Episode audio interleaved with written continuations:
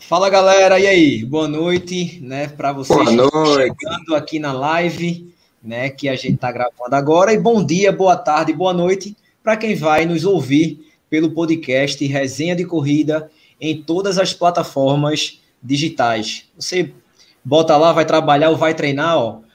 Ó, Carol já tá, a gente tava falando dela, Daniel. Carol já tá aqui, ó. Boa noite. Então vamos falar enquanto a galera vai chegando aqui. Fala, Carol, estávamos falando sobre você. E a gente tem a honra hoje de trazer um convidado muito bacana. Desculpem a expressão, mas o cara é foda, literalmente, tá? E a gente gastou todos os dólares que a gente arrecada aqui nessa live, nesse projeto, para Uhum. trazer Todos mesmo. O Ultra Daniel de Oliveira. Mas antes de falar com o Daniel, vou dar boa noite ao muso da corrida, o doutor Corrida. Tudo bem, Adriano? Boa noite, pessoal. Boa noite, grande Daniel. Esse é o cara, o cara espetacular. E ele vai me dar umas dicas aí para eu cumprir esses 235 quilômetros que eu vou cumprir na, da sexta para o sábado, né? É, Vamos- se Deus quiser. Vamos velho. fazer Tá um- uma certo. corrida super legal, se Deus quiser. Boa noite. E eu, eu vou só ficar aqui, ouvido em pé, para ele me passar todas as dicas hoje. Vou, vou aproveitar a live no Strink. Vai lá, Bruninho. E aí, Austin, tudo bem, cara? Boa noite. Ah, cara, boa noite, boa noite aí pro Daniel, boa noite pro Adriano, doutor Corrida, o Forrest Gump do Nordeste e boa noite também para quem está nos acompanhando aí diretamente do chat aqui no YouTube e também no, nesse 95 episódio do Resenha de Corrida, que trouxe um cara aí que é, é o mestre do Adriano, porque o que o cara faz, o cara nada demais, o cara corre demais, o cara pedala demais e coloca isso em- na quinta potência. É, o cara é incrível.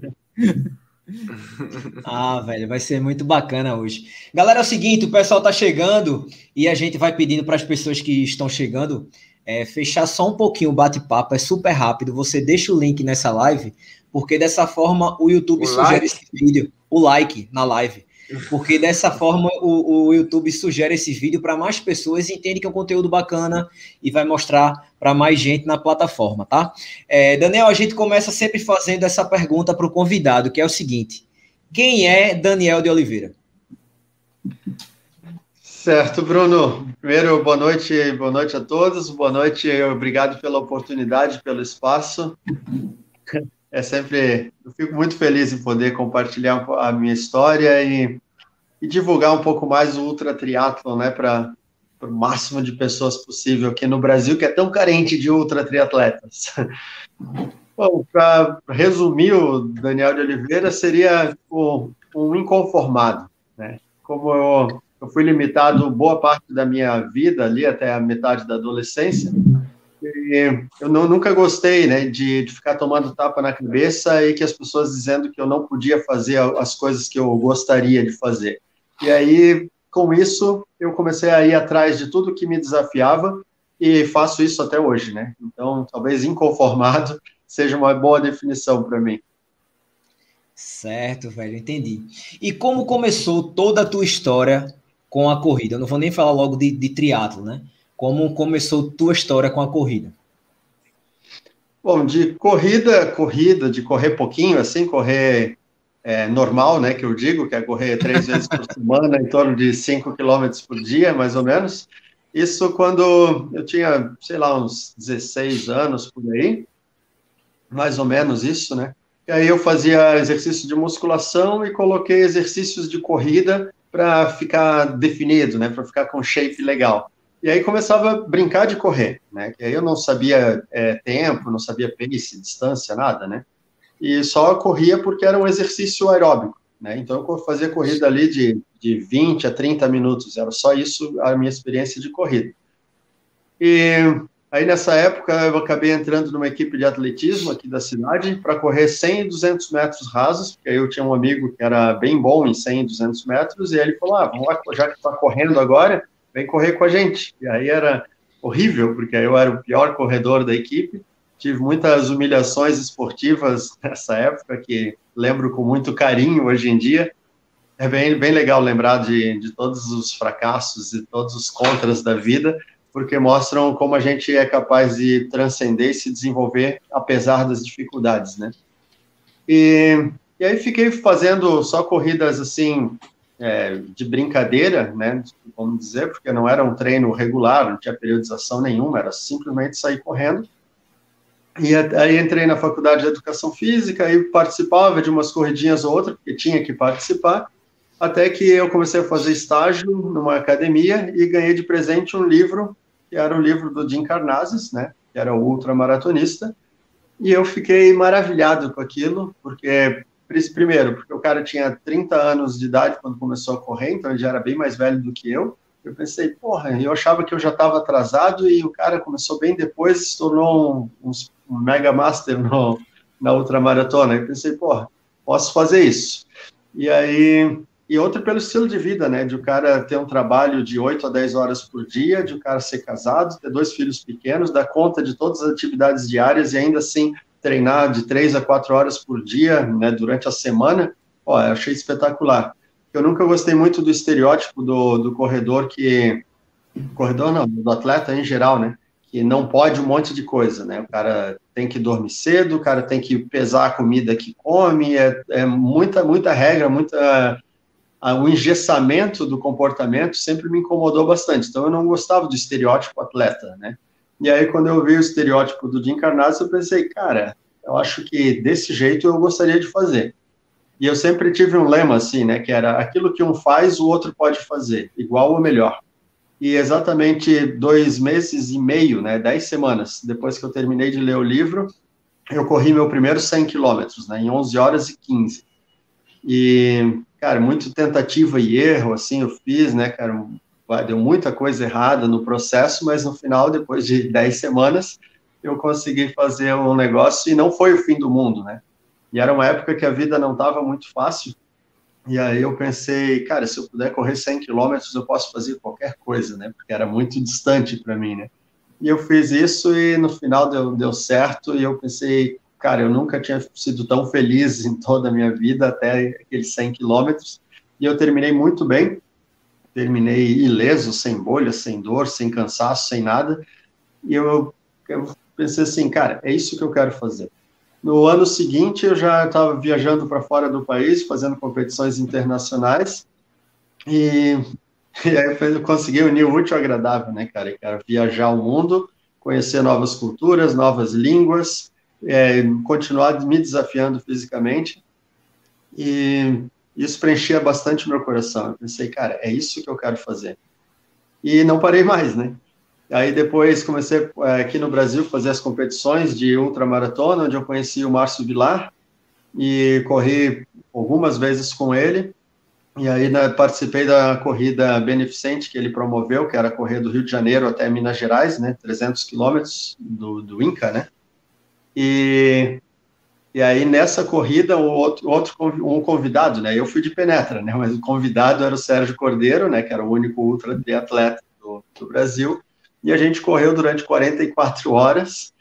E, e o Sérgio contando as histórias, que é a história do Márcio, eu já conhecia das provas que eu tinha feito com ele, ele já tinha me contado as histórias várias vezes. Né? E ali eu tive a oportunidade de conhecer o Sérgio Cordeiro pessoalmente, e ele contando das viagens, da dureza das provas. Eu sempre gostei de, de água, né? Gostei de nadar, mas nunca tinha feito aula de natação e nada, né? E sempre pedalei como meio de transporte, assim, né? Pedalava para ir e vir. Eu sempre gostei muito de, de, andar de bike. Desde os 15 anos que eu ganhei uma primeira bicicleta, eu tinha 15 anos. E eu andava de bike para cima e para baixo e gostava de andar. Não era um grande desafio pedalar. E aí, eu, quando eu escutei as histórias do Sérgio, pensei, cara, agora eu vou juntar os três. Eu falei para ele, cara, eu vou fazer tudo o que tu fez. Aí ele disse, claro, se você se dedicar e treinar tanto quanto eu treinei, certo que você vai conseguir. E é bem legal, porque depois tive a oportunidade de falar com ele, depois que eu já estava fazendo o triatlon, e eu falei, cara, quando eu te falei aquela vez que eu ia fazer, tu achou que eu estava blefando, né? Ele falou, achei mesmo, porque muita gente fala que vai fazer, mas ninguém faz, né? E aí, pô, é fantástico, assim, poder... Uma, uma frase que eu gosto, né, cara, é treine tanto para que você possa ser adversários dos, adversário dos teus ídolos, né? E aí, o Márcio Vilar era meu ídolo, eu pude competir já com ele muitas vezes. Sérgio Cordeiro era meu, é meu ídolo ainda até hoje. e eu posso competir com o cara, então, pô, é, é fantástico isso. E tem aquela e... história também, né, né, Daniel? Assim, quer ser bom, treine com os melhores, né? Com os grandes, é isso, né, cara? É isso. E, cara, hoje eu tenho muito orgulho de fazer as três coisas que eu mais gosto de fazer, né? Que é me desenvolver fisicamente, né? Superar os meus limites, é, viajar o mundo todo e contar história, né? Então, cara, eu sou muito afortunado de poder hoje viver desse jeito, né? Esse virou então, foi meu por isso que Foi por isso que Carol falou que você gostava de falar, né? Carol é, disse, sim, gosta eu... de falar pra caramba, chama, chama. Então, eu esse ganho, contar ganho histórias é muito bacana, né? Eu ganho vida falando e eu não falo tipo, eu falo sobre as minhas experiências, né? Eu falo, eu, cara, eu sempre digo assim, cara, eu não tenho verdade absoluta nenhuma, cara. Eu só só tô falando das coisas que eu vivi e das percepções que eu tive com as minhas experiências. É basicamente isso. Pode não fazer sentido para outras pessoas, mas eu estou narrando as minhas experiências, as minhas percepções. O que eu desejo é que as pessoas tenham o máximo de experiência possível e que desenvolva esse é, afinamento nas percepções sobre essas experiências. É assim que você se desenvolve, é assim que você cresce, né? E, e precisa ser praticado diariamente, fazendo tudo, fazendo qualquer coisa. Não só quando você está correndo, mas quando você está lavando a louça, quando você está varrendo a casa, sei lá, fazendo qualquer coisa, quando você está dirigindo, quem é você nas pequenas atividades diárias? E você vai desenvolvendo uma percepção nas coisas simples e pequenas para poder desenvolver essa percepção nas coisas grandes e complexas, entende? É isso que a gente precisa fazer. Ou seja, todas as nossas ações diárias servem de treinamento. Todas as nossas ações. A nossa conversa agora, a maneira que eu estou falando e a maneira que vocês estão me ouvindo e a maneira que eu ouço, eu ouço o que vocês estão falando, isso serve de treinamento para nós, para treinamento de cada um de nós. E as, tudo que a gente faz precisa ser visto dessa maneira, entende? Para que a gente possa se desenvolver sempre. O, o Daniel, a pergunta de Erivaldo Vale. Erivaldo, é, alguns conhecem não como Erivaldo, mas como Caicó, lá da, da Praia da Pipa do Rio Grande do Norte. Nós já fizemos a prova de Erivaldo, que é os 21K de pipa, a meia maratona mais bonita do Brasil aí, fácil. Estaremos lá esse ano, se Deus quiser. Ele está perguntando se você para para fazer o número 2 durante ah. a corrida. É, de, depende do tempo da prova, né? Depende do tempo da prova. Mas, mas se ele exemplo, fizer sem parar, ele me explique como é que é, porque eu tenho que parar. É, não, é que assim, ó, isso muita gente pergunta, cara. Depende, depende de muita coisa, entende? É, por exemplo, numa prova rápida, que nem uma maratona ou um Ironman, por exemplo, é, se você se você está disposto a bater o teu recorde pessoal ou está disputando uma colocação, alguma coisa que seja muito importante, cara, e você sente que aquilo que vem, vem e vai, deixa que venha, entende? Eu nunca precisei passar por isso, mas já presenciei isso muitas vezes, entende? Nas minhas provas, por exemplo, nas provas longas, que nem no quíntuple foram três dias de prova, eu não, não fiz o número dois em momento algum durante a prova. No Deca Ironman, eu fiz uma vez em 10 dias, entende? Número dois. Porque chega num ponto que você já gastou tanto que tudo que tu coloca é reutilizado. Então não sobra nada para o sistema escritor, entende?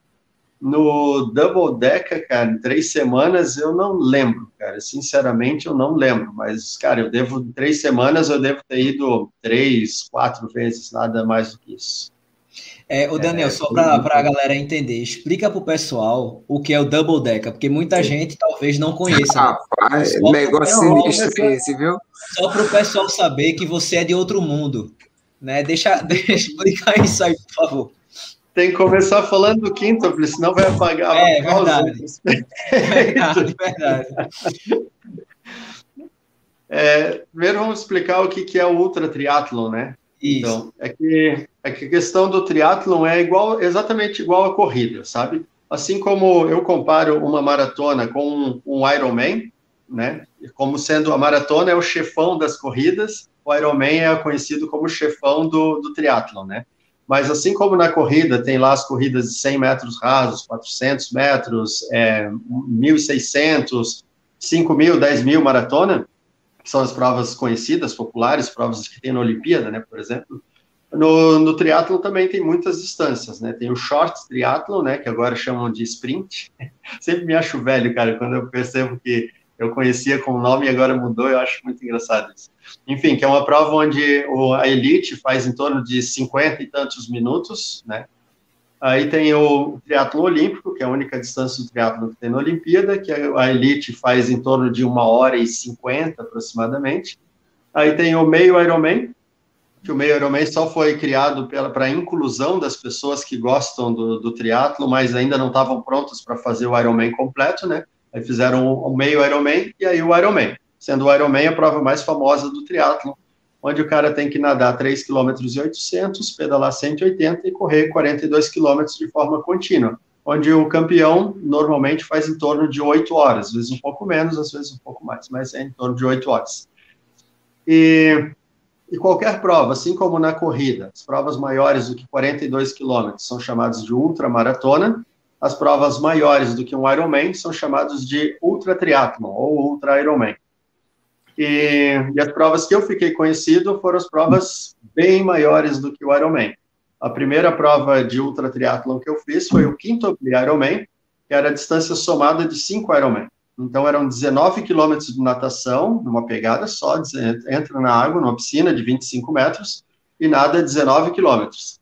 Sai de dentro d'água, pega a bicicletinha, pedala 900 quilômetros, entrega a bicicleta e corre 211 quilômetros. Isso é o Quintuple Ironman, é a prova que eu vou fazer em setembro, agora lá no México. E, e essa prova eu fiz em 2016 e tive a felicidade de vencer a prova, então bateu o recorde do México, fiquei bem contente com isso. E aí depois tem outra prova que chama Deca Ironman, que são 38 quilômetros de natação 1.800 quilômetros de ciclismo e 422 quilômetros de corrida, também de forma contínua. Nessa distância, eu sou vice-campeão mundial. E aí, o chefão, né, a prova mais longa, contínua, mais longa que existe, é o Double Deca Ironman, ou seja, 20 Ironman. 76 quilômetros de natação, 3.600 quilômetros de ciclismo e 844 quilômetros de corrida de forma contínua, Nessa prova, eu, eu sou o único brasileiro que já fez essa distância, tenho recorde pan-americano e sou o terceiro melhor do mundo. Somente. É uma coisa é, bastante... amigo, dá, dá para cruzar o Brasil todo no, numa prova, né? É, claro que eles fazem é. num lugar controlado, menor, mas se você fosse é esticar essa linha aí, é, é bronca. É, três, daqui até Maceió, se eu não me engano, são 3 mil quilômetros, né? Mais ou menos. É. É, o, o, Daniel, assim, é óbvio que quando a gente começa na, na corrida, a gente sempre começa com cinco e tal, então muitas vezes, o meu caso pelo menos, foi para emagrecer. Outros é, só para praticar algum esporte, mas que não quer passar disso e tal. Quando eu fiz os cinco, eu disse, rapaz, será que eu consigo 10? Aí fiz os 10.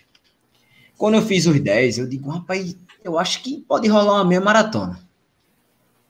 Aí foi do nada, assim, dos 10 eu fui por 21, eu acho que foi 10 dias de diferença, assim, foi bem, foi bem louco. Eu fiz final do ano, foi a primeira vez que eu tinha feito. Eu disse, Porra, fiquei louco. Eu disse, meu irmão, que arretado, não sei o quê. Aí veio uma maratona que a gente tem aqui. Ah, não, foi antes. Antes eu fiz a maratona, a meia maratona Maurício de, de Nassau. Aí eu fiz os 21, né? E aquela sensação, eu cheguei literalmente acabado. Eu lembro que até um seguidor do Bora mandou para mim a foto ele na frente e eu sentado atrás, encostado numa, num, num andaime, sei lá, com a boca assim para cima e com a boca aberta, como se eu tivesse morto. E literalmente eu fiquei morto, não vou mentir. Mas quando eu fui para a maratona, eu achava que eu não conseguiria dar um passo maior. Foi quando veio a ultra. Só que para mim, você falou é, que sempre é desafio pessoal e tal, né? E para mim também é, eu não quero competir com ninguém, muito pelo contrário, eu quero competir comigo sempre. Né? Eu quero melhorar 1% a cada dia, se eu puder, sempre. Então, eu, eu tive uma, uma lesão muito grave e o médico falou para mim assim: você nunca mais vai praticar nenhum esporte. Então, eu fiquei acho que uns 7, 8 anos sem fazer nenhum esporte. Aquilo foi um limitador para mim. Ele me bloqueou por um tempo. E depois eu vi que eu conseguia fazer o esporte que eu quisesse. Tanto que quando eu fiz meus primeiros 10 quilômetros, já aqui perto da minha casa, eu chorava, meu velho, que era absurdo, porque eu não acreditava no que eu estava acontecendo. Então, toda maratona, eu sempre me emociono, Porque eu lembro do cara lá falando, sabe? Toda maratona eu lembro, velho. Toda maratona. Ou no começo ou no final, eu lembro, eu vejo a imagem do médico. Literalmente ele tava sentado com o exame na mão, na frente dele. E ele falando aquilo.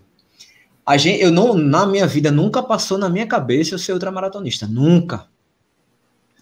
Olha, olha o nível que eu tô falando. De 5 para uma outra maratona. Mas você saiu da sua corrida para eu não, não sei nem elencar o que, cara. Porque, como o Adriano falou, você cruza o Brasil, vai correndo. Alguma vez já tinha. Óbvio, essa pergunta eu teria que fazer. Já passou na tua cabeça que tu poderia chegar tão longe quanto você chegou? Você imaginava que o Daniel, que estava se formando e tal, e a tua área foi muito feliz, né? A educação física, né? Então veio a. E olha que tu falou assim, eu achava que o cara com 30 anos era, era velho. Não foi? Tu não falou isso? Eu comecei é. a correr, eu comecei a correr com 36. Então eu tava muito mais velho, né? Hoje eu tenho 41. Então, tipo, você imaginou alguma vez na sua vida que você fosse o cara campeão do mundo né, numa modalidade dessa? É, a prova que você fez, só sete pessoas no mundo conseguiram concluir. Cara, é um, é um feito muito gigante né? Passou na tua cabeça, pra cabeça isso alguma vez, velho? Imaginava? Assim, eu, eu tive sempre, desde moleque, assim, um, um comportamento meio profético, assim, né? Eu lembro quando eu era moleque, eu era bem pamonha, assim, né? Eu não era gordinho, mas eu era pamonha, sabe? As pessoas me chamavam de geleia, assim. e, e eu falei, e o meu irmão, ele era três anos mais velho, ele sempre foi magrinho e bem bom de corrida, assim, ele era muito rápido, né? E, e aí eu, eu falava para ele que um dia eu ia ser o melhor do mundo. Aí ele falava, mas melhor em quê? Tu é ruim em tudo. Aí eu falava, eu não sei, mas um dia eu vou ser o melhor do mundo em alguma coisa. E, e passou assim, né? Passou. Eu durante a adolescência eu, eu não que eu não fazia exercício físico, eu desenhava, né? Eu sempre achei que eu ia trabalhar e viver com alguma coisa relacionada à arte, assim, né? Com que usasse criatividade, alguma coisa assim. E quando eu comecei a me exercitar fisicamente, foi é, depois do, é, do, desenho, né, que era uma coisa que eu mandava bem, foi a única, na verdade, foi a única coisa fisicamente que eu não fui medíocre, né? Foi quando eu comecei a erguer peso, por exemplo. E, e aí, com isso, gerou um, autodesenvolvimento, né? Quando eu percebi que eu poderia construir o meu corpo, desenvolver a força e a estética que eu desejava, por exemplo, né? com dedicação, com treinamento, né, com, com empenho. Então, eu pensei assim, cara, uma, eu não quero ter a vida dos meus pais, eu pensava. Eu não quero viver como meus pais viviam, né? E, e aí, o que eu posso fazer? Eu pensava, cara, eu posso fazer o melhor que eu puder em tudo. E aí eu comecei a me dedicar. Tudo aquilo que eu era muito ruim, eu me jogava de cabeça.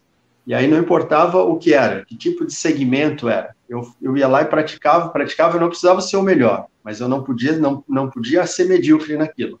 E eu comecei a me desenvolver dessa forma. E foi bem interessante quando eu, eu fiz a minha primeira viagem que foi para fora do país, foi para Espanha, e eu fui sozinho e tal, para uma corrida de 100 km de Cantábria, né, que é perto de Santander. E, e aí eu lá no aeroporto, assim, né, eu falando espanhol, assim, cara, o espanhol que eu era da aula do ensino médio, assim, né, eu lá falando espanhol, que aí teve extravio de bagagem, cara, tem uma sorte com os bagagens extraviados, assim, e aí eu lá é, passando endereço, escrevendo em espanhol e falando, a necessidade faz o cara, né, e eu pensei, cara, eu sempre, é, sempre acreditei que eu podia correr longe, não, não, não conseguia imaginar que pudesse ser tão longe, né, e, e, aí, cada vez que eu alcançava alguma meta, eu pensava, cara, eu posso mais, eu posso mais, eu posso mais. Por isso que eu sempre dobrei as distâncias, né? Tipo, quando eu fiz o meio Iron, aí eu sabia, eu posso fazer um Iron. Quando eu fiz o Iron, eu sabia, eu posso fazer um Ultraman. Eu fiz o Ultraman, eu sabia, eu posso fazer mais. E assim foi, né? Sempre dobrando, dobrando a meta. E, mas de saber que eu podia ser o, referência naquilo, assim, um dos melhores do mundo, assim, é um negócio que demorei muito para cair a ficha. Quando eu venci o quinto Ironman, aí eu vim para cá, me colocaram em caminhão de bombeiro, assim, sabe, com a bandeira do Brasil, medalha, vi um monte de político lá pedir para abraçar e tirar foto, essas coisas assim, entregaram, é, como é, comenda, né?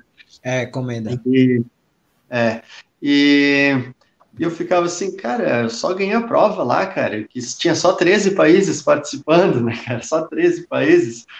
E eu não conseguia assim, sabe? As pessoas falavam, cara, tu é campeão mundial. Eu falei, ah, só, só ganhei a provinha lá, cara, sabe? Eu não conseguia dar o valor, assim, eu demorei alguns meses para entender aquilo que eu tinha feito.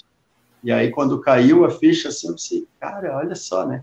E aí, isso foi em 2016. E aí, quando eu cheguei no México, em 2016, eles me viam como zebra, né? Eu era um desconhecido e não tinha currículo nenhum para estar tá lá. Eles me chamavam de brasileiro louco, né? Que estava lá fazendo um quinto Ironman contínuo de sem nada.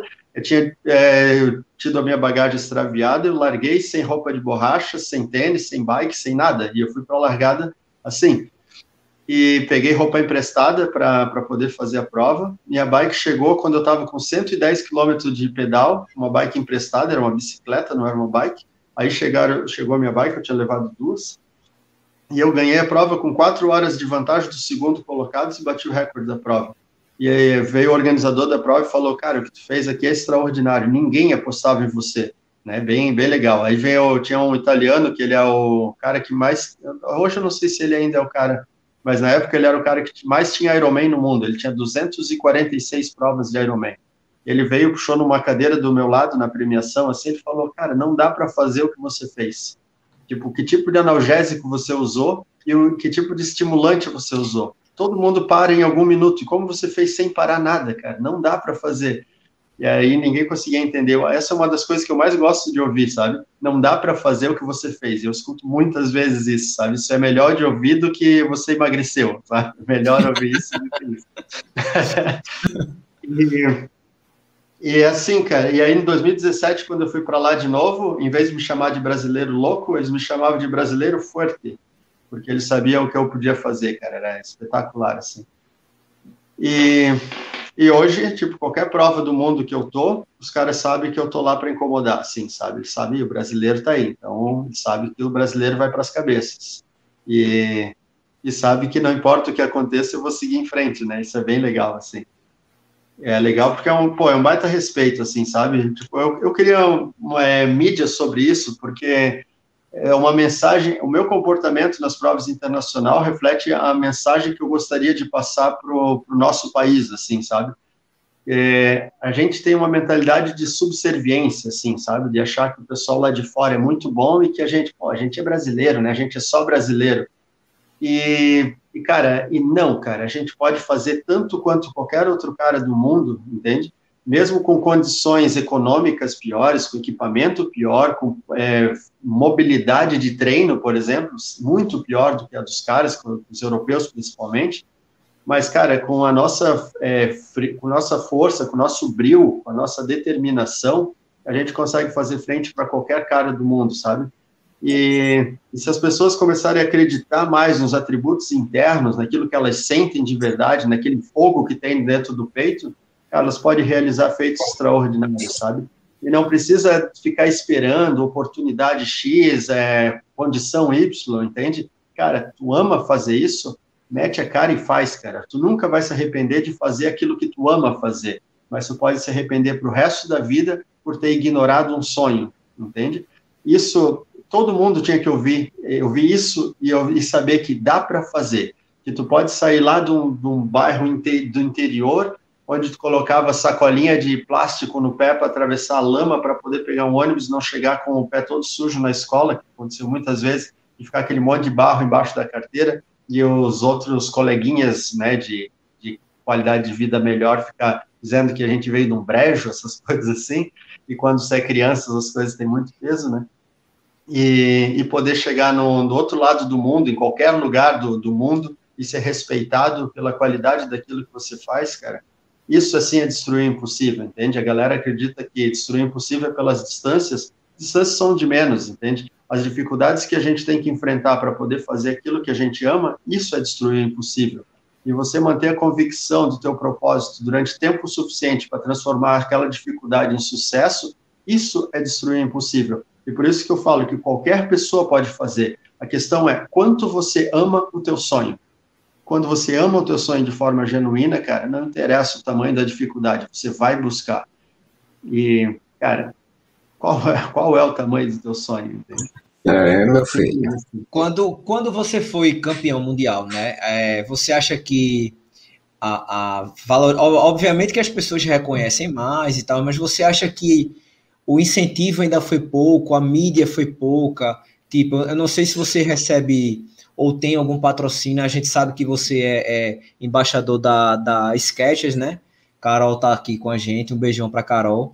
É, mas alguma empresa, apoio de governo, de prefeitura, alguma coisa, porque a gente, a gente sabe que não é barato você viajar o mundo para correr, levar seu equipamento, né, que é equipamento caríssimo, né? A galera só para vocês terem Triatlo em si já não é barato, né? Quanto mais Exatamente, exatamente. Então só para vocês terem ideia de triatlo, tem bicicleta de 50 mil, 60, 70, 80, né? Tem bicicleta de todos os valores.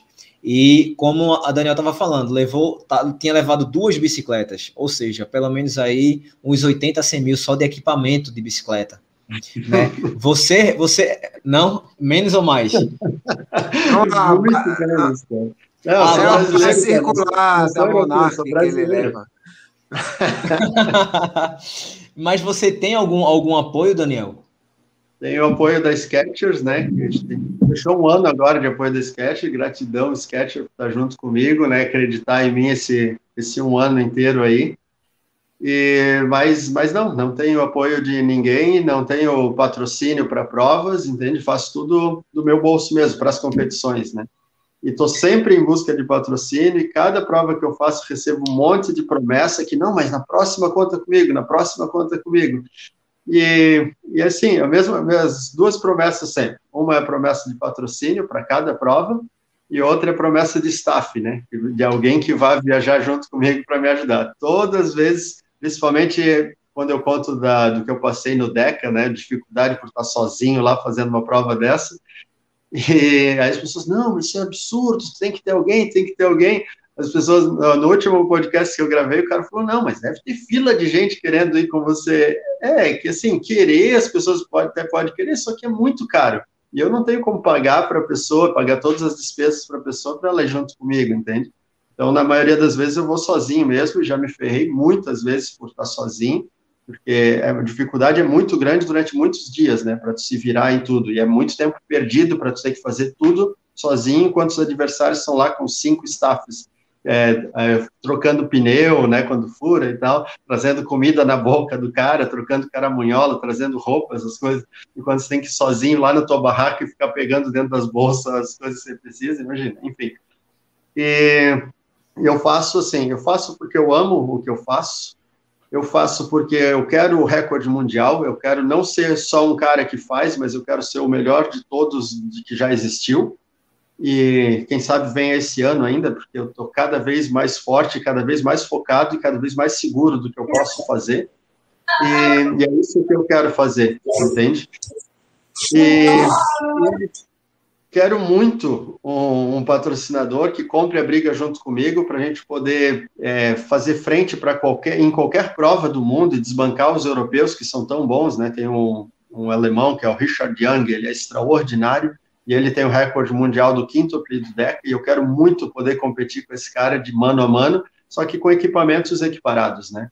Ah, as duas bikes que eu levei pro, pro quintuple, uma custava mil reais, que era uma bike fixa de aço de 12 quilos, sem, com uma marcha só, né? Caramba! E a outra era uma bike, uma, uma TT, de que custava 3.800, exatamente. Então, as duas bikes não davam 5 mil reais. A bike que eu uso hoje custa 5 mil reais.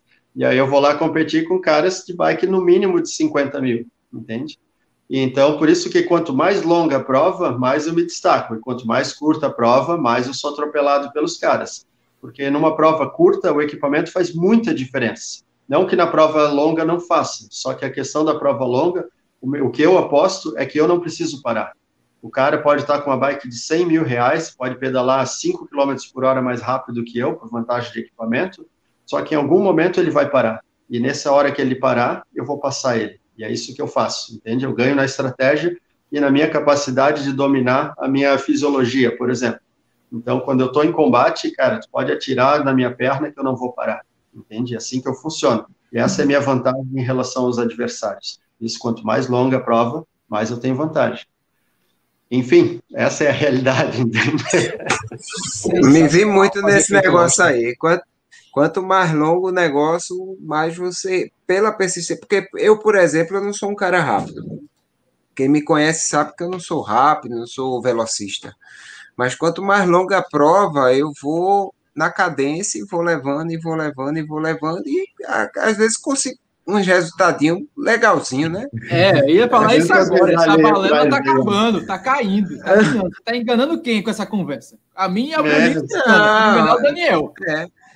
Não, quando eu ganhar a prova de, de 5 km, mas não vale ser por faixa, não, como foi naquela vez. Quando eu ganhar 5 geral, aí você diz que eu sou velocista para mim. Não, mas o tá negócio. A gente está falando da sua categoria, que é ultramaratonista. Você, você, você quase estourou o pito ali naquela prova. Então não conta, não. É, é mas tudo bem. Ô, ô, ô Daniel, uma curiosidade. quantas horas por dia tu treina, assim, em média? Para saber mais ou menos como é que, como é que tu trabalha para ser o melhor do mundo. Quanto, quanto você treina por dia? Quanto você gasta do seu tempo? Você dorme de vez em quando? é que depende, depende do, do ciclo, né? Depende da periodização, depende, depende de tudo, né? É, no, normalmente o treino normal é de duas a três horas por, por, dia, né? Isso é o normal. Aí final de semana sempre é cinco, dez horas no dia, né? E, mas, por exemplo, eu ainda não entrei no ciclo de treino de ultra mesmo, de competição. Faltam mais duas semanas para eu entrar no ciclo de ultra triatleta, que aí é onde começa a dormir um dia sim, um dia não. E aí treinar de seis, oito horas todos os dias, né? Que aí dá 40, de 40 a 60 horas de treino por semana. E aí a gente separa o joio do trigo, entende? E você passa a noite, essa noite dias. que você não dorme é treinando, é? Sim, treinando aí. Em vez de dormir, eu pego a bike e viro a noite pedalando, né? Aí esse que é o treino que faz a maior diferença, sabe? Esse faz a maior diferença. Que a gente transforma a dificuldade em oportunidade. Porque aquilo que a maioria das pessoas, principalmente os treinadores, dizem que não é saudável, que vai fazer mal, que vai catabolizar e vai trazer uma série de problemas, é, essa é a realidade das minhas provas, entende? Eu vou ficar na prova, eu não vou poder dormir eu vou ficar na prova, eu vou, vou estar com muita dor, vou estar machucado, vou estar comendo pouco, né, fazendo a digestão de forma ruim. Então, eu tenho que me colocar nessa situação para que meu corpo possa se adaptar a todas essas dificuldades com o máximo de naturalidade possível. E aí, não importa o que aconteça na prova, eu já estou em casa, entende? E aí, essa é a vantagem em relação aos gringos, por exemplo. Os gringos, cara, eles não fazem esse tipo de treino. A galera acha que é suicídio fazer isso. Só que aí quando chega lá na prova, o pessoal tá cambaleando no meio da pista e eu tô voando, né?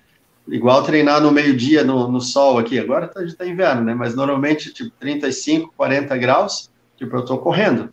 E aí, quando chega numa prova, tu pega 30 graus, eu tô lá sem camisa, de boaça, e os gringos lá, os europeus, alemães ali, os franceses, estão tudo indo pelos cantos ali, ficar procurando sombra ou ficar é, diminuindo o passo para fugir. Essa é a diferença, entende? Quanto maior a dificuldade, mais forte você fica. Então, é ali que eu quero treinar, entende? Ô, Daniel, tu tá fazendo todo dia 80 de bike, é? É, essa semana, agora, agora estou fazendo a progressão, né? Então, essa semana são 90 quilômetros, semana que vem já vai para 150, depois vou ficar ali na casa dos 200, 250, e aí final de semana sempre passando de 12 horas de, de pedal aí, né? E aí o pedal mais longo que eu vou fazer vai ser de aproximadamente 24 horas, né, que vai dar ali uns 700 quilômetros mais ou menos. E para encarar os 900 da prova e poder correr 211 na sequência, né? Essa aqui é a pegada. É e tudo, dessas, é tudo das, que passa de forma progressiva, né? Das três modalidades, tem alguma que podemos dizer assim, não, essa eu sou um pouco abaixo do que eu queria?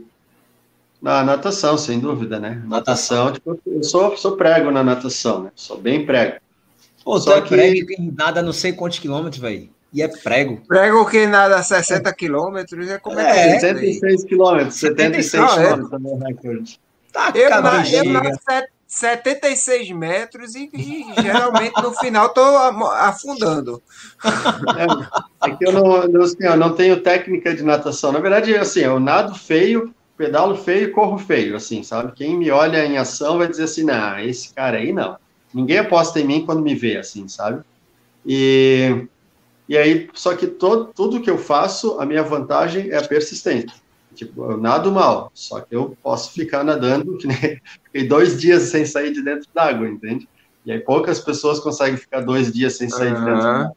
Por exemplo, eu pedalo, eu pedalo mal, mas consigo ficar tipo 10 dias pedalando, entende? Sem sair de cima da bicicleta. Isso. corro mal, mas posso ficar tipo, mais de uma semana correndo sem parar. olha aí, Bruninho, eu corro feio sempre. Eu corro feio quando começa, quando termina. Então pronto, tá bom para mim esse negócio. Ou seja, o lema, o lema de Daniel é ficar confortável com desconfortável sempre, né? É isso. Porque, porque assim, ó, o o meu propósito de vida não é o triatlo, né? Não é o esporte. Meu propósito de vida é a vida. A vida, a vida para ser vivida, ela precisa de felicidade, de liberdade e de amorosidade. Eu, o que eu, que eu consegui fazer é usar o esporte como uma ferramenta para desenvolver esses três pilares. Três pilares. E, e é isso que eu tenho feito, entende? Então, assim, ó, todo o processo de desenvolvimento, ele, ele passa pelo desconforto. Quando você fica confortável, começa a dar problema. Eu não acredito que você pode ficar parado. Ou você está indo para frente, ou você está indo para trás. A pessoa que acredita que, não, agora eu vou dar um tempo, vou parar. Não, você não está parado, você está regredindo. Você está atrofiando o teu intelecto, você está atrofiando os teus músculos, você está atrofiando as tuas habilidades. Ou você se desenvolve, ou você está regredindo entende? Então, eu vou, eu quero sempre ir para frente. Eu quero sempre ter alguma coisa que me dá um frio na barriga, que me dá um assim, cara, será que dá? É, é ali, é ali que a coisa acontece, entende? E o que eu, eu sempre me atraiu no ultra triatlo é a longevidade. O ultra triatlon é a, a, a, prova, a competição esportiva que tem a maior longevidade em, em comparação com qualquer outra modalidade esportiva. Tem um amigo francês, que é o Guy Rossi, ele tem 71 anos e ele, ele compete comigo no Deca Ironman. Uma prova de 10 dias e o cara de 71 anos, ele compete comigo. E ele, ele não é um dos últimos a terminar, ele termina ali nos 50% da prova, é espetacular. E o cara tem uma qualidade física e uma velocidade de raciocínio, e, cara, é, é espantoso. Então, assim, a gente funciona como um dínamo. Quanto mais você se move, mais você se desenvolve, mais energia você produz, mais você cresce. E quanto mais parado você fica, mais você atrofia, mais você regride, mais você, você morre. Né? Ficar parado é morrer. Então, cara, não ficar parado não tem a ver com vida, tem a ver com morte. E a gente existe para viver e não para sobreviver. E é uma metáfora que eu criei para explicar isso, que é a do passarinho na gaiola. Pega, tem um canarinho dentro de uma gaiola e fica lá na parede de, da casa. Esse canarinho, ele tem a comidinha dele, tem a aguinha, tem lá uma folhinha de couve, tem uma geminha de ovo ali, para ele ficar com as peninhas bem amarela. Se tiver muito frio, bota um, um pano em cima da gaiola, coloca ele para dentro, bota ele no sol. Se tiver ventando muito, protege ele. Ele está sempre seguro, sempre protegido. Pô, então a vida é filé mignon ali, ó. Tem tudo que ele, que ele precisar, tem ali. Os predadores não chegam, né, porque ele está tá dentro de casa e tal. A única coisa que ele não tem é liberdade. E aí, quando esse canarinho ele olha pela grade da, da gaiola, que é a casa dele, ele vê um outro canarinho lá na árvore. E esse canarinho, ele não sabe quando ele vai comer de novo. Se tiver muito quente, ele vai estar com a asa e, os bicos, e o bico aberto para tentar se refrescar. Se tiver muito frio, ele vai estar todo encolhidinho, tentando se esquentar. Quando ele olha para baixo, ele vê um gato subindo na árvore. Quando ele olha para cima, ele vê um gavião rodeando a árvore. Só que esse canarinho é completamente livre. A questão é, que canarinho você prefere ser? Para mim, não tem questionamento em relação a isso. Eu sou canarinho da árvore e não importa nada. Eu morro seco num galho de uma árvore, mas eu não vou viver preso. Para mim, é isso. E o Ultra Triathlon expressa isso para mim. Não existe nada que possa me limitar e eu não aceito que nada tente me limitar. Quanto mais é, alguém tenta me oprimir, mais eu mostro que, isso não pode ser feito. A problemática é porque a gente conhece poucas pessoas que negariam a gaiola e viveriam na árvore. Praticamente todas as pessoas que a gente conhece vivem dentro dessa gaiola e lutam fervorosamente para continuar dentro dessa gaiola com toda a segurança que ela produz. Ou seja, vivendo no mundo maravilhoso das ilusões. E, e não, a gente pode muito mais do que isso. A gente foi feito para ser muito melhor do que viver dentro de uma gaiola totalmente segura. Segurança não tem a ver com vida, segurança tem a ver com morte.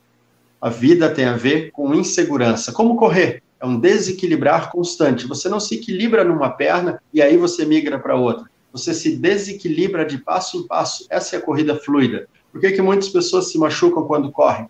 Porque tentam se equilibrar de uma perna, dando com o calcanhar, sobrecarregando a articulação de joelho e tendo mais estresse do que a corrida deveria proporcionar.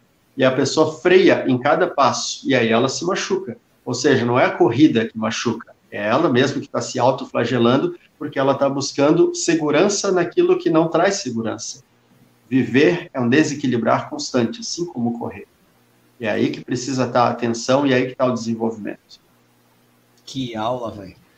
Washington, manda a pergunta. Que aula. Ah, cara, eu sempre tenho curiosidade desses caras, assim, esses super, super humanos, podemos dizer assim, como é o Daniel.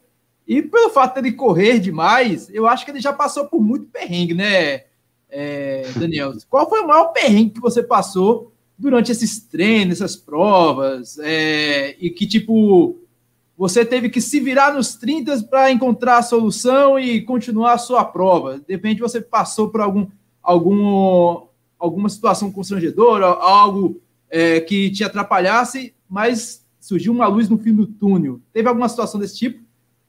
Você está perguntando porque você já sabe ou porque não, realmente está curioso? Eu não sei, realmente não sei. Eu, me, ah. eu vejo que tem vários exemplos de ultramaratonistas aí que realmente passa por um sufoco e consegue sair do nada. Aparece uma mão divina lá e fala: não é agora, você vai terminar. E acaba terminando. Legal.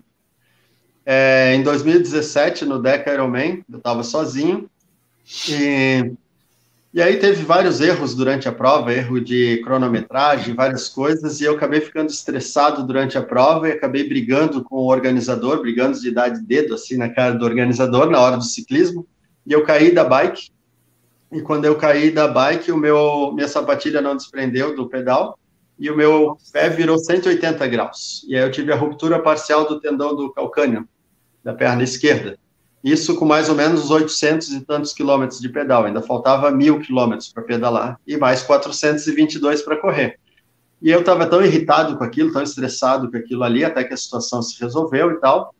E eu nem eu não eu sentia dor, mas não dei atenção, assim, ah, tá, beleza, tá doendo porque eu caí, mas não dei bola para isso, não sabia o que era, nem fui olhar.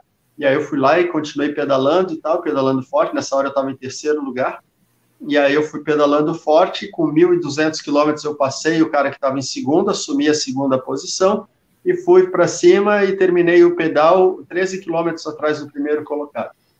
E aí, beleza, tudo certo, 422 quilômetros, agora eu vou buscar o primeiro colocado e vou ganhar a prova, né? Esse era o foco.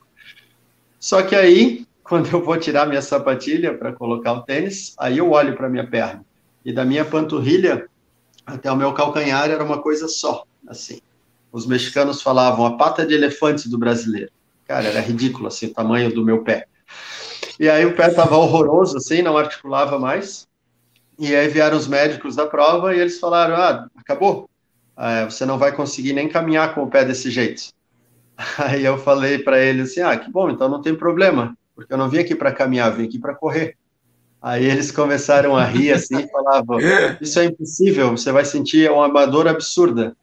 Aí eu falei que eu vou sentir muita dor, eu acredito, mas que é impossível, isso nós vamos ver. Só consegue um tênis que caiba no meu pé e vocês vão ver um cara correr 422 quilômetros com uma perna só. Aí eles, me, um americano lá me emprestou um, um Roca 44, eu calço 42, calcei aquele tênis, e aí eu corri até os, eu corri 120 quilômetros só com a perna direita. E eu só apoiava a perna esquerda no chão, assim, né? Correndo, parecia um idiota. e com 120 quilômetros, quando eu piso, o meu pé escorrega assim, né? Aí eu pensei, bah, rasgou o tênis, né? Que estava grande no pé direito, né? Aí eu tiro o tênis para olhar, aí o tênis estava ok. Quando eu olho para minha meia, que ela era, era branca, ela estava toda vermelha. E aí, quando eu vou tirar a meia para olhar o meu pé, assim, quando eu tiro a meia, o meu, meu pé faz assim, ó. Ele, ele abre assim. ele abriu a metade do, do peito do pé, assim, cara. E, cara, parecia que tinha enfiado caco de vidro dentro do meu pé, assim, uma dor absurda, cara. Aí eu pensei, cara, que merda. Aí tinha um staff mexicano que ele viu, viu isso, assim, ele fez uma cara de nojo quando ele olhou meu pé e disse, vou, vou procurar ajuda, vou, não, vou chamar alguém, ele falou, vou chamar alguém, e ele saiu correndo, eu pensei, cara, se ele trouxer alguém aqui, os médicos vêm e não vão deixar continuar, aí eu calcei a meia rapidão, botei o tênis e saí, né, aí saí cambaleando, aquele estado de autopiedade, assim, por quê, por que isso foi acontecer, porra, treinei sozinho, vim para cá sozinho, fui trapaceado e agora passar por isso, por quê, por quê? Aí fica nesse. Aí tem uma técnica que eu uso, né, que é de para entrar no, no estado de presença plena. E aí eu faço uma sequência respiratória que muda a minha capacidade de enxergar as coisas. E aí quando eu entro nesse estado, eu começo a olhar para as coisas de uma maneira como elas realmente são e não como a minha mente racional está enxergando. E aí não tinha motivo mais nenhum para eu reclamar, porque era só dor que eu estava sentindo. Eu só estava machucado. E meu objetivo de estar ali era grande demais para eu parar por causa de uma dor, por causa de um machucado. Eu falei, cara, eu posso continuar. E é só dor que eu estou sentindo. Aí eu me lembro da frase do, do Henry Ford, que obstáculo é aquilo que a gente vê quando tira o olho do nosso objetivo. Cara, eu comecei a olhar para frente e tudo era maravilhoso, assim, eu comecei a correr e aí eu não mancava mais, eu pisava igual, com os dois pés, eu sentia toda a dor, cara, toda a dor. Parecia que estava pisando com um caco de vidro dentro do tênis, na perna direita e parecia que tinha uma fratura na perna esquerda, assim. Era bizarro, assim. Eu fui correndo, terminei a prova, terminei 13 quilômetros atrás do primeiro colocado e perdi a prova, né? Mas fiquei muito satisfeito por ter conseguido fazer isso. E, e outro perrengue que eu passei, que é bem legal e que é, isso foi em 2017, né? Em 2020 eu virei a noite pedalando e eu dormi na bike e eu acertei a cara num poste, eu aqui assim num poste, e rachou o capacete e eu caí de costas no chão como se tivesse sido, sido nocauteado, assim, sabe? Caí inteirinho com a escápula esquerda no chão e a escápula quebrou no meio e esmigalhou toda, assim, parece que tomei um tiro nas costas, assim. Aí, beleza, veio um, eu tentei levantar, não consegui, assim, né, achei que tinha quebrado a coluna, uma dor muito forte, assim, Aí eu virei de lado, tirei o capacete, botei aqui assim, né, para tentar deixar minha coluna reta, achando que tinha quebrado a coluna, que eu não conseguia sentar. Aí chegou a ambulância, me levaram para o hospital e tal. Aí vieram os médicos, fizeram uma tomografia, mostraram a imagem linda, assim, da minha fratura, bem, bem bonita mesmo, imagem 3D, bem legal. E aí o médico falou assim, cara, tá muito esmigalhado os teus ossos, não tem como a gente fazer cirurgia, o que a gente vai fazer é te imobilizar, você vai ficar seis semanas imobilizado, e aí, dependendo de como for a tua recuperação, a gente começa uma fisioterapia. Eu falei, não, mas eu não posso ficar seis semanas imobilizado, porque daqui três semanas eu tenho uma maratona de Miami e eu tenho que correr. Ele falou, ah, esquece, cara, daqui três semanas você ainda vai estar sentindo muita dor.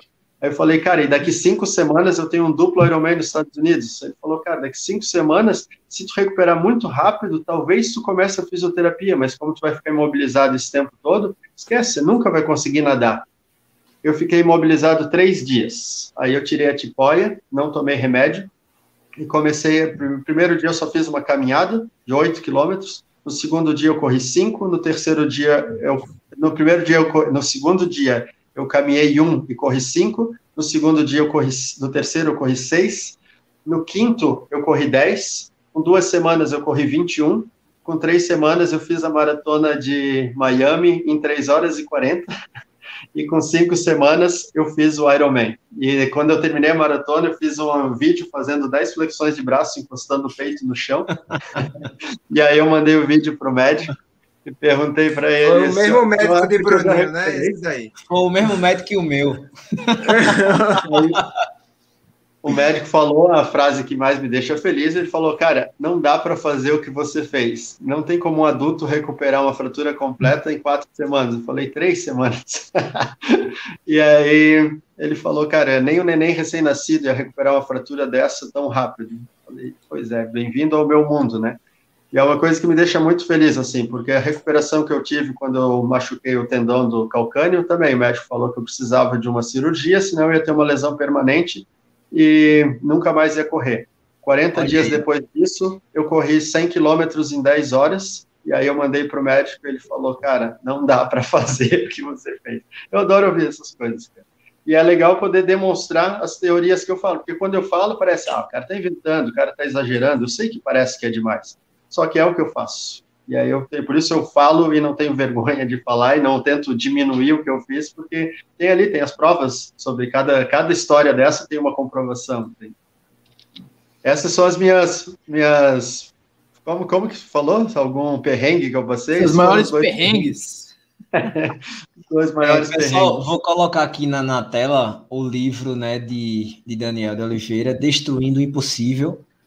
Né, eu coloquei aqui no Google, apareceu o link da, dessa livraria, tem em outros lugares também disponível. É, né, não, compre direto comigo, que o meu lucro é Pode... é maior. Se comprar no site, eu ganho porcentagem muito pequena. Aí compra, me chama no, no Instagram, que aí eu ganho mais Olha por aí. cada venda. Pronto, então ninguém compra por esse link nem por outro. Só estou mostrando a tela para vocês aí, ó. Destruir o impossível, tá? Vai comprar do mundo, mundo, né? Vai comprar autografado se bobear. Isso, Sim. então vamos. Deixa eu só tirar aqui, deixa eu aumentar aqui a tela. Aí, ó, Destruindo o Impossível. Vira só um pouco o livro aí, para a gente dar. Deixa eu ver aqui, ó. É, uma história de liberdade, felicidade e amor. Daniel de Oliveira. Tá? Para quem não segue ainda, né? É, aqui, ó, Ultra Daniel de Oliveira. Vocês vão lá no, no Insta e segue.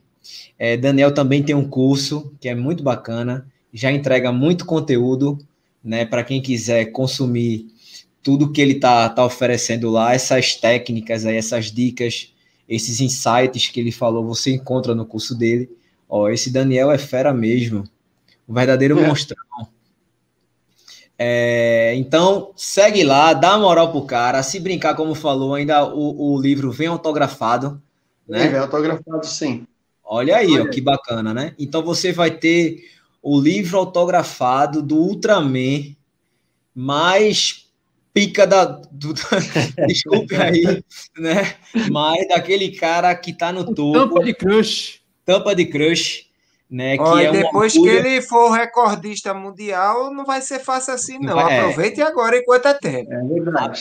Aproveita, aproveita essa promoção aí, pelo amor de Deus.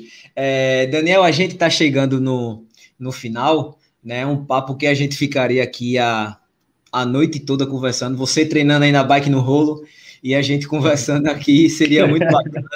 Queria agradecer a galera que veio, porque a gente sabe que tá tendo o jogo do Brasil hoje, né? As semifinais aí, a galera tá aqui participando, mandando mensagem. Muito obrigado por vocês estarem aqui. Né, a gente já está quase uma hora de live, também não quero tomar o tempo de ninguém. E vamos para as considerações finais. O Austin, as considerações finais, meu velho. Ah, cara, agradecer aí quem esteve aí nos acompanhando, né? Sempre é bom agradecer, afinal, a gente faz o resenha para essa galera. Agradecer também. Ontem eu estive lá presente na em do Norte, a 190 quilômetros do Recife, participei. As provas voltaram, estão voltando. Então, eu participei ontem da, da primeira corrida de obstáculos que aconteceu aqui em Pernambuco. Gostei demais. Um abraço aí para Glauber. Um abraço para quem esteve lá participando, muita gente. Afinal, o Taquaritinga do Norte fica ali na divisa com a Paraíba. Tinha muitos corredores também de Alagoas, do sertão de Pernambuco. Teve corredores também do Rio Grande do Norte. Quase 300 corredores participaram de um circuito de 5 quilômetros e 20 obstáculos. Eu estive lá, vai ter vídeo nesta semana. Sensacional. Então não percam. Eu, e agradecer também quem está, esteve lá, né? Muita gente eu deixei de ver por conta da pandemia a última prova que eu tinha participado no, naquela região foi a Tacaimbo Runners. E a última vez mesmo que teve um volume muito grande de corredores foi na meia maratona Aces Unita, que foi em 2019. 2000, 2019. Então, valeu a pena encontrar as pessoas que fazia muito tempo que a gente não tinha contato, só tinha contato através da internet. Valeu a pena conhecer novas pessoas e valeu a pena conhecer a maior corrida de obstáculos do Agreste. E Dia 3 de outubro tem lá. Tem outubro, tem a Glad Nation, que é a maior do Norte Nordeste, eu vou estar lá. Então, um abraço, fique com Deus. E a próxima live, eu acho que é no canal aí desse, desse gigante aí das ultras maratonas nordestinas, que vai. Não é o Papai Noel, mas vai fazer a, a alegria da criançada. Prometo que se eu chegar vivo, bem, vai ter live, com certeza, viu? É, Adriano, aproveita, é, para quem não sabe ainda, né? É, sobre o seu projeto do dia 9 do dia 10. Rapidão. Pronto, é, dia 10 é o meu aniversário, 10 de julho, e eu sou um ser humano normal, né? Eu não sou esse esse ET aí do espetacular, Daniel, né? É, eu não sou. Mas, então, para mim, fazer 235 quilômetros vai ser o mesmo que fazer 50 Ironmans. Então, vocês imaginam o nível de dificuldade. E a gente vai estar tá fazendo essa corrida, que é uma corrida que beneficente para conseguir é, cestas básicas e doações para a ONG é, Anjo da Guarda, que cuida de crianças especiais. Esse projeto eu comecei aqui no Resenha, foi a primeira vez que eu falei da, da ideia da ideia maluca. E quando eu vi, o pessoal aderiu, é, muita gente aderiu, empresas então patrocinando e vão fazer doações, patrocinando que eu digo assim, é doando, porque para mim eu não quero nada, mas essa corrida vai ser para eu comemorar meu aniversário fazendo um bem para essas crianças que precisam tanto. Então, é, tô, quem sentir a disposição, quem quiser doar, é só entrar em contato comigo no Instagram, no WhatsApp, ao vivo, do jeito que preferir. Às vezes você só posso doar uma cesta, pode doar. É uma família que você está tirando da fome, uma família de, de pessoas que são necessitadas e ao mesmo tempo tem uma criança especial. Imagina a vida de uma criança especial numa família que não tem nem o que pôr o que comer na mesa. Então, é, a gente vai correr de Garanhuns até Recife. É, quem quiser participar, fiquem à vontade. Tem grupos que vão correr comigo esse, esse caminho aí. E a gente está postando todos os detalhes no Instagram. E se Deus quiser, do dia 9 para o dia 10, a gente vai conseguir. E eu já peguei os exemplos aí do Daniel. Se eu ficar com uma pata de elefante, eu vou seguir até o final, porque já estou sabendo como funciona o sistema. Muito é obrigado é a todos. Dor, obrigado, véio. Daniel. É só uma dor. Exatamente. É, pessoal, então, ó, só recapitulando aí, é, nesse trajeto, Adriano vai contar com algumas pessoas em alguns pontos. Quem puder ajudar, seja para correr junto, seja para levar uma água, um apoio, qualquer coisa que a gente sabe que correr 235 numa BR sozinho não é fácil, tá certo? Algumas pessoas vão, vão estar com o Adriano e outras vão recepcioná-lo quando ele estiver chegando aqui. O importante é que Adriano não faça isso só, né? Que essa corrente seja muito maior do que a gente imagina. Não vamos olhar micro, vamos olhar macro, que eu acho que é a nossa, a nossa causa aí. Né? Já conseguimos algumas empresas, mas é e quanto mais né? pessoas, né, Bruninho, Isso. estiverem participando, maior a visibilidade, Com mais certeza. as empresas querem ajudar, querem fazer a sua propaganda e ajudar ao mesmo tempo, né? Então, é, é eu, como eu disse, aqui não tem herói, aqui tem Liga da Justiça, tem que ser vários heróis juntos que é para o negócio muito funcionar. Exatamente. É, Daniel, cara, muito obrigado. Tá? A gente recebeu uma aula aqui hoje né, essa sua força mental e a maneira como você enxerga né, esses desafios e essa superação incrível, né, sem contar com um exemplo, né, velho, que é, se você for olhar o chat depois, ela, pô, muito massa, caramba, sensacional, não sei o quê. Então, é, foi uma aula de fato que a gente teve hoje. Volte sempre que puder. Espero que dê muito certo essa sua prova em setembro. Né? Se você puder, ó, tá todo mundo dizendo aqui, ó, eu vou correr com a minha pata de elefante. A Lê tá falando aqui. é porque ela tá, ela tá lesionada, ela lesionou ontem e ela tá torceu parecendo, ontem, seu aí, tá tomate o pé dela. Então, cara, se você puder, volte aqui depois dessa sua prova em setembro para você falar para a gente como foi a prova, tá? Muito Isso. obrigado, cara. Eu que agradeço demais, cara. É todo mundo que que tá junto comigo, cara. Antes, assim, tenho certeza que eu vou bater o recorde, que vou ter a visibilidade que eu tanto desejo. E vou lembrar certamente de todo mundo que esteve junto comigo, que me deu espaço antes das coisas acontecerem. E eu quero honrar tipo, o espaço que cada pessoa é, me cedeu e cada ajuda que eu, eu recebo e tenho recebido, sabe? E depois a gente volta para conversar e mostrar mais uma vez que desejando forte e trabalhando duro, dá para conseguir aquilo que a gente deseja.